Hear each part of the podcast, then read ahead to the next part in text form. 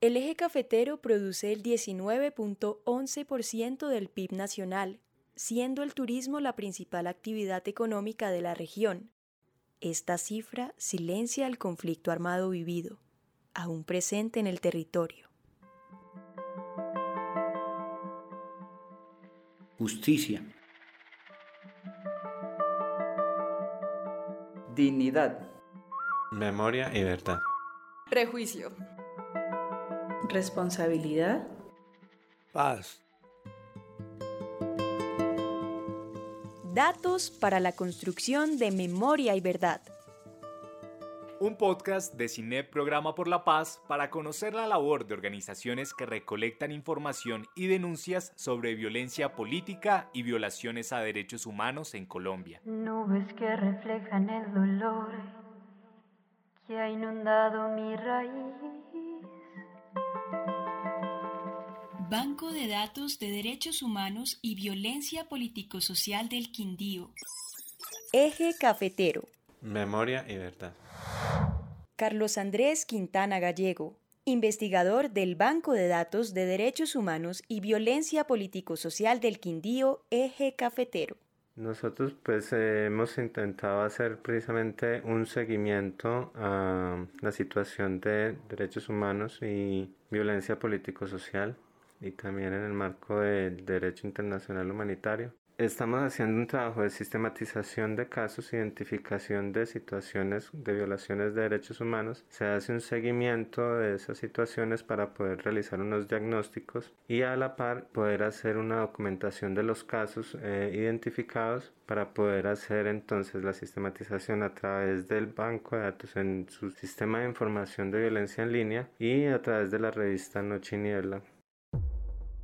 En el eje cafetero, en el primer semestre de este 2021, se registraron nueve asesinatos a líderes sociales, desplazamientos a 450 indígenas, amenazas contra mujeres lesbianas, entre otras vulneraciones, según registró la revista Noche y Niebla en su edición 63. Estos datos se recolectan a través de un seguimiento, pues principalmente de, los hechos noticiosos, pues lo que es prensa, para poder como identificar las posibles, eh, los posibles casos, pero lo que se busca es poder a través de esa identificación hacer ya una profundización del caso a través pues, de unas fuentes más directas y ahí también eh, un diálogo con las organizaciones sociales que puedan aportar información. También se hace recepción de denuncias que se hace a través, pues hay organizaciones que trabajan con comunidades o el trabajo que se va realizando con ciertos sectores que aportan información sobre hechos de, de víctimas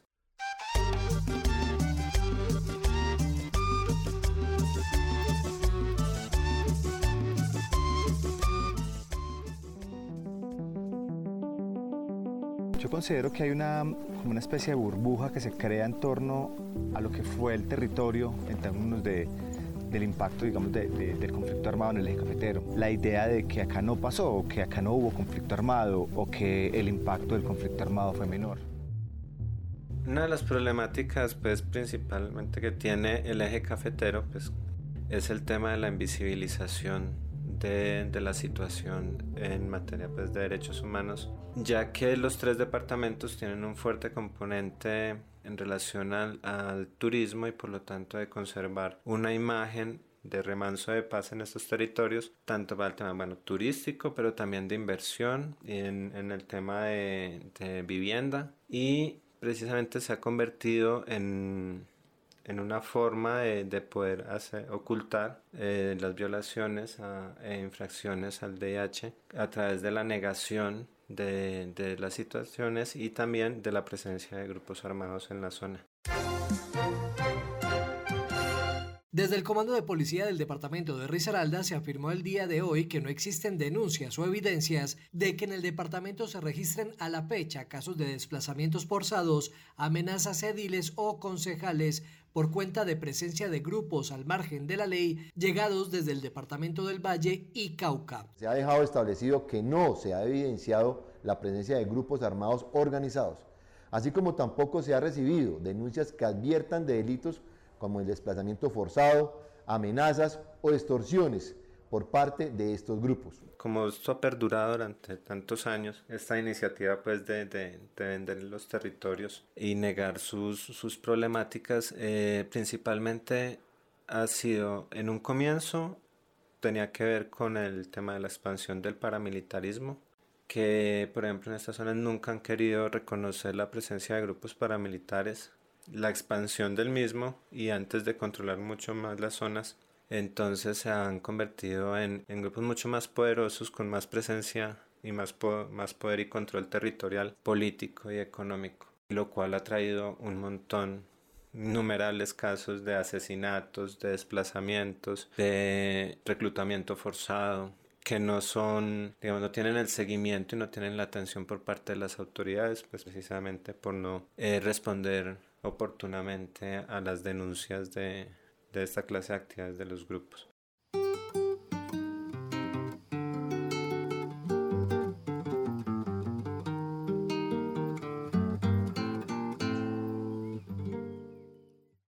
¿Y qué hicieron con ellos? Con mis dos hermanos los vistieron de guerrilleros, les colocaron una granada al lado, armas de juego y los hicieron pasar por guerrilleros, diciendo que eran unos trabajadores de finca.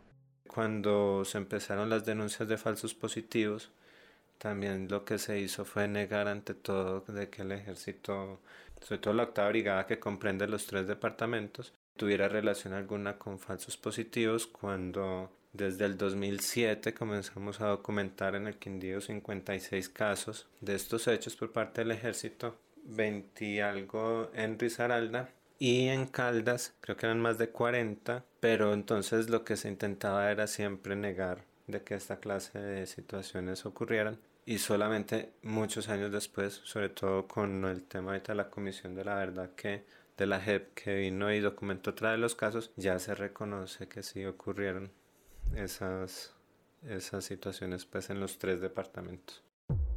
La Jurisdicción Especial para la Paz estima que 235 de las 6.402 ejecuciones extrajudiciales se cometieron en el eje cafetero. Eso ha pasado, digamos, frente a muchas situaciones, incluso de, de asesinatos selectivos, de persecución a líderes sociales, el tema de amenazas, el tema de desplazamiento. Básicamente no existen las desvirtúan por decir de que allá los grupos no, no hacen presencia. En Quinchilla, la Policía de Risaralda, Batallón San Mateo y Secretaría de Gobierno Departamental asistieron al Comité de Seguridad realizado por la Alcaldía de ese municipio tras el informe de la Defensoría del Pueblo, donde se alerta sobre la posible presencia de grupos armados ilegales que estarían reagrupándose en esa zona. Sí, efectivamente ya llevamos cuatro alertas cada año nos hace una alerta en el municipio de Quinchía. Eh, y el municipio de Quinchía hace unos años sí vivió mucho eh, problema de, orden público, pero a partir del 2006 que tuvimos la oportunidad de, vertebrar todo el grupo delincuencial EPL en colaboración con el Ejército Nacional y la Policía Nacional y un pequeño conato eh, el 2016. De ahí para arriba el municipio de Quinchía ha vivido en completa paz, tranquilidad, nos podemos desplazar libremente por cualquiera de las veredas o, corregimientos de nuestro municipio.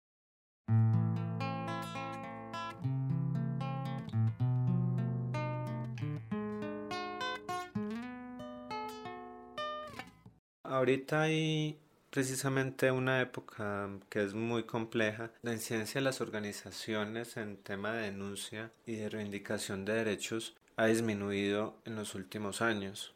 Lo que sí hace urgente dentro del proceso de sistematización es que al no haber una coordinación entre organizaciones, entre no haber un diálogo entre las mismas, se ha vuelto muy sectaria la, las luchas. Y urge precisamente dentro de este proceso de que se empiecen a crear como espacios de interacción y de diálogo entre organizaciones, pero también de capacitación y de empoderamiento, digamos, dentro de, del desarrollo de nuevas estrategias de lucha, cómo se exige y cómo se comienzan los procesos de denuncia en materia legal, en materia también de memoria, en el tema de cómo se construyen otra vez a partir de procesos conjuntos entre organizaciones, eh, esa idea de territorio en el cual pues precisamente ellos puedan confluir y aportar desde sus diferentes miradas una construcción integral de los contextos.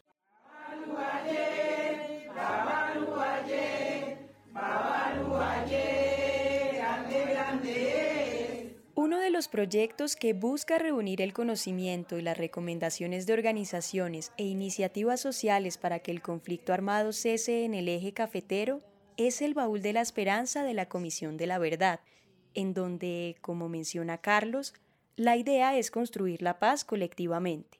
En, este último tiempo también ha habido un nuevo resurgir de, de otros procesos pues son procesos juveniles que están girando en el tema de ambiental, en el tema de género, en el tema pues, estudiantil, pero es esperanzador en la medida en que se está abriendo un camino otra vez de participación del, área civil, de las, de las comunidades también, y se ha mermado un poquito el miedo de, empezar a luchar por sus derechos.